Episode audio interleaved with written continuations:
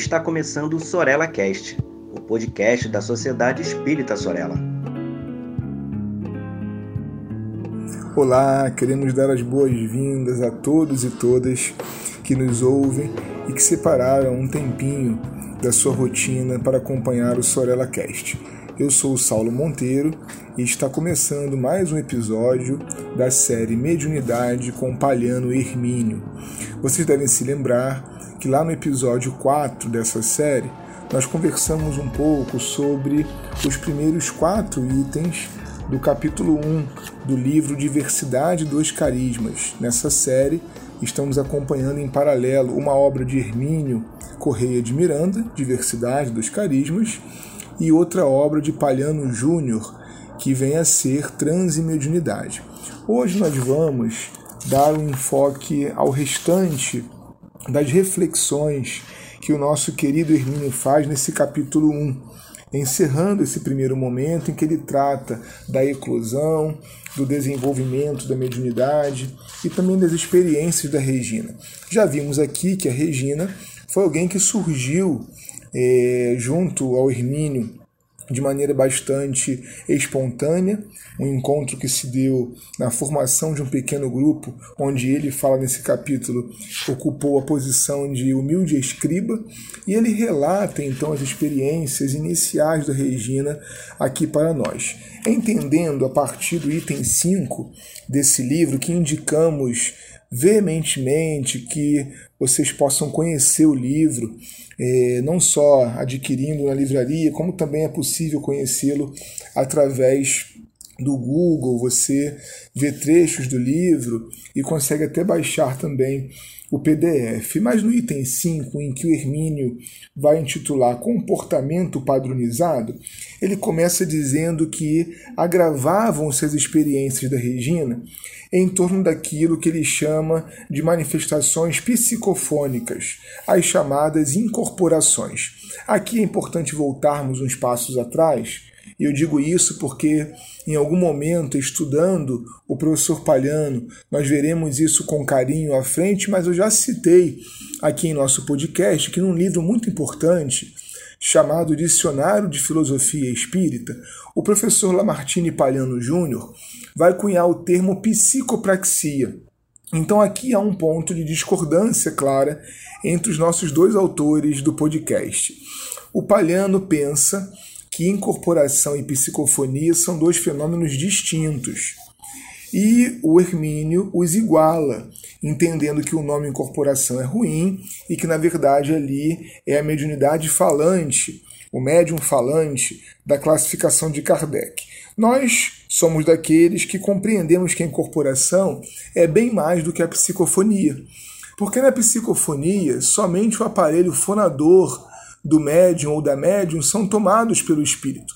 Isso pode acontecer à semelhança da psicografia, de maneira intuitiva, semimecânica ou então de maneira mecânica também.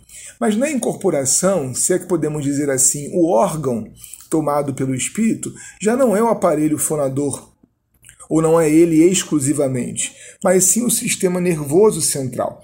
E a própria descrição, é curioso isso, do trabalho da Regina, evidencia essa diferença, porque Hermínio vai relatar os problemas que ela tem em relação às expressões durante o fenômeno. A modulação da voz, a expressão das emoções, dos gestos, a maneira como o médio se comporta diante daquilo que, é, de modo às vezes tumultuado ou excessivo até, o espírito se manifesta. Esse controle dos movimentos gerais do médium não pode ser então igualado, comparado a uma simples mensagem psicofônica, onde, através de uma sugestão no pensamento, o espírito passa a falar pela boca do médium ou da médium, ou passa a escrever pela mão do médium. Em verdade, o fenômeno de incorporação, muito usado no atendimento fraterno espiritual, a chamada desobsessão, ela é bem mais, ela é o controle do sistema nervoso central e como já falamos por aqui, nos parece muito mais com o conceito de possessão de Kardec em A Gênese. Mas o problema, meus amigos e minhas amigas, da Regina é que ela chegou num grupo novo. Nós falávamos sobre isso no último episódio é, em torno aqui do diversidade. Ela chegou num grupo, é, caiu de paraquedas num grupo que já tinha um modo de trabalho e a maneira como ela se comportava é, nesse momento da chamada doutrinação, na sessão de desobsessão ou de atendimento fraterno espiritual, era bem diferente do comum daquele grupo ali. Uma grande questão que lhe trouxe inconvenientes é que os espíritos que se manifestavam por ela, nós vamos chamar de incorporação daqui para frente, entendendo que não é bem isso, o espírito não entra no corpo de ninguém, ficamos compalhando com o termo psicopraxia, mas vamos chamar pelo habituário da gente de incorporação. Então, durante o fenômeno de incorporação, a Regina mantém os olhos abertos, a Regina é, permite que o espírito movimente a sua cabeça, os seus gestos. É, se o espírito ele se apresenta como homem, em geral a voz da Regina fica mais grave. É, acontece também é, uma grande dificuldade na doutrinação que íamos falando. A doutrinação, aquele momento em que o espírito começa a receber orientações era muito conflituoso, porque os espíritos que se incorporavam na Regina, eles sempre discutiam, contestavam e não atendiam prontamente. Mas vamos parar aqui, amigos e amigas, para fazer uma reflexão como Hermínio faz. Não é exatamente para isso que o espírito está ali? Para ser atendido e para ser apresentado a uma possível mudança de rumo? Porque se ele concordasse com tudo o que o padrão evangélico e espírita lhe apresenta, ele não estaria na qualidade de um atendido, mas sim de um benfeitor. Ele está ali para espontaneamente se apresentar naquilo que ele é oferecer, em termos de vícios e virtudes, de maneira bastante honesta, aquilo que o seu coração pode apresentar. No entanto, naquele grupo, os médios todos tinham desenvolvido, vamos colocar isso entre aspas, porque adiante voltaremos nessa questão, é, de acordo com um padrão. Todos fechavam os olhos, todos falavam de modo modulado, é, ninguém alterava a voz, a emoção do espírito podia ser a que fosse, que o médium filtraria isso para estar dentro de um certo escopo. Não estamos falando aqui que vamos permitir, por exemplo, ofensas, palavrões. O médium, com o tempo, ele vai educando a mediunidade de uma tal forma que ele não permite que, apesar do controle do sistema nervoso existir, ele não permite que certas coisas aconteçam fazendo justamente a filtragem, às vezes para o médium, dependendo de como se dá o fenômeno para cada um, ele precisa se colocar mais junto ao corpo para controlar o espírito, enquanto que quando ele tem segurança da manifestação, ele pode permitir um desdobramento maior e se afastar então do carro físico com mais tranquilidade, os médiums vão aprendendo a fazer isso. Mas em nenhum momento nós podemos controlar o modo como o outro se expressa. Imaginem, quando nós passamos numa reunião espírita, numa reunião mediúnica, é, muito mais o nosso do que o do espírito, nós não estamos sendo intermediários. Nós não estamos simplesmente trazendo a emoção do outro à tona. Nós estamos interpretando de uma tal forma aquilo que o outro sente e diz que aquilo que o outro é não transparece mais. E aí a reunião fica vazia. Vazia de objetivo, vazia de sentido. Porque veja bem, o problema aqui estavam confrontando a Regina para dizer: os espíritos que é, se manifestam por você não podem discutir assim com o doutrinador, precisam respeitá-lo. Ora, é um processo de educação do espírito. Nós temos condição de dizer à criança: você não pode fazer assim, ela está aprendendo ainda o que é bom fazer, o que é virtuoso ou não. Então, esses irmãos e irmãs desencarnados que se apresentam, eles trazem suas dificuldades, às vezes seculares, e nós não podemos fazer perder a espontaneidade da mediunidade, que é aqui uma grande questão. E aí perde a espontaneidade e traz, conforme nós vemos nos itens 6 e 7, a insegurança. Há aqui uma tríade explosiva que nós devemos evitar a todo custo, que é a pressão sobre o médium, causando uma grande insegurança e mais à frente medo. A Regina passa a se comportar naquele grupo com uma grande tensão. O Hermínio chega a descrever aqui que ela ia para o momento da mediunidade trêmula, muitas vezes é, nervosa, como se num ataque de ansiedade, porque o nome que seria pronunciado na manifestação do benfeitor, como vimos lá atrás também, ou a forma como o espírito ia se apresentar, poderiam dar confusão. Ele diz que ao final da sessão, ela, médium, recebia uma outra doutrinação sobre aquilo que poderia ou não poderia fazer. Então, uma circunstância dessa causa no médium, causa na médium uma grande insegurança. E insegurança é o contrário de espontaneidade.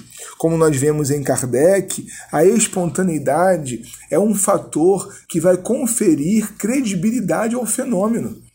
O médium precisa estar à vontade para manifestar do jeito que a mediunidade se apresenta nele, para depois, aí sim, quando terminar a reunião, na avaliação crítica das mensagens, nós vermos o que foi bom ou não.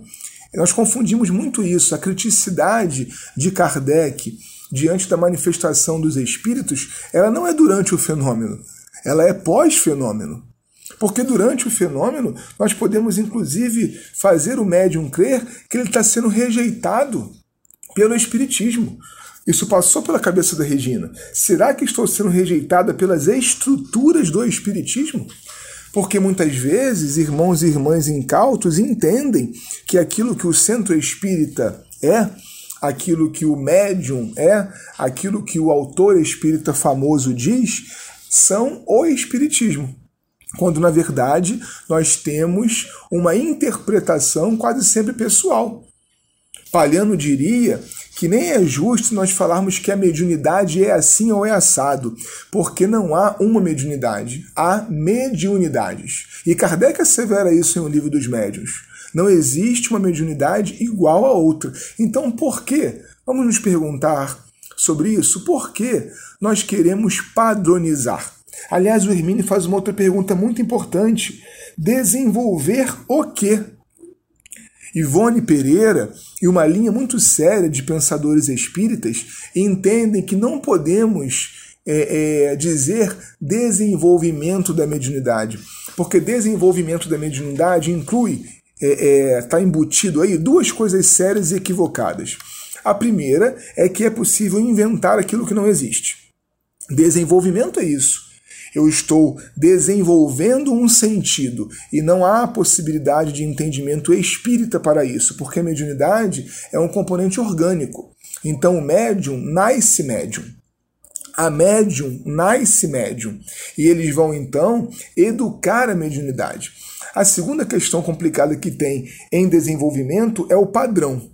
Desenvolver a mediunidade de psicofonia significa quase sempre se colocar de acordo com um padrão que aquele lugar expressa, pelo menos é a experiência da Regina e de muitos outros de nós médiuns que estamos aqui sendo representados pelas importantes reflexões do Hermínio. Aliás, ele cita, nesse sentido do medo que o ceticismo né, e que a crítica durante o fenômeno pode causar, o professor Boddington, mais uma vez, que diz: a análise é essencial, mas tem que ser conduzida com tato. Do contrário, poderemos sufocar logo de início a própria faculdade que estamos desejosos de examinar. Então a mediunidade, ela não pode ser um motivo de perseguição ao médium. A mediunidade não pode ser um motivo de desconfiança do médium. Nós precisamos deixar que o fenômeno aconteça de modo espontâneo e avaliá-lo posteriormente. Não há nenhum problema de cada médium se expressar de um jeito na reunião. Isso, inclusive, é muito mais de acordo com o esperado, porque se todos se manifestam igual, de modo igual, e os autores estão dizendo que cada mediunidade é uma, opa, alguma coisa aí foi forçada. E essa pressão sobre a mediunidade pode acabar retraindo o médium e expulsar o fenômeno. A Regina, graças ao bom Deus, não perdeu a confiança nos espíritos. Inclusive, o capítulo narra de maneira muito bonita uma solicitação desesperada que ela faz ao Dr. Bezerra de Menezes, que a atende é, num desdobramento e ela tem então a indicação de uma pessoa a quem ela deveria procurar. Nós estamos desconfiados, inclusive, de que essa pessoa é Hermínio Correia de Miranda, que a receberia e montaria esse grupo familiar, onde ela pôde é, educar a sua mediunidade e espontaneamente trabalhá-la. O grande recado que fica desse episódio para nós: não deixemos os médiuns retraídos, temerosos, porque o fenômeno precisa de espontaneidade, mas não deixemos de analisar criticamente a produção mediúnica de médium nenhum, porque, como já vimos também, todo médium está passível de erro. Obrigado por reservar esse tempinho para ouvir nossas reflexões e conheça a obra Diversidade dos Carismas. Ela é imperdível. Um abraço a todos e a todas. Siga a Sociedade Espírita Sorella nas redes sociais, Facebook e Instagram. Inscreva-se em nosso canal no YouTube e fique por dentro de nossa programação.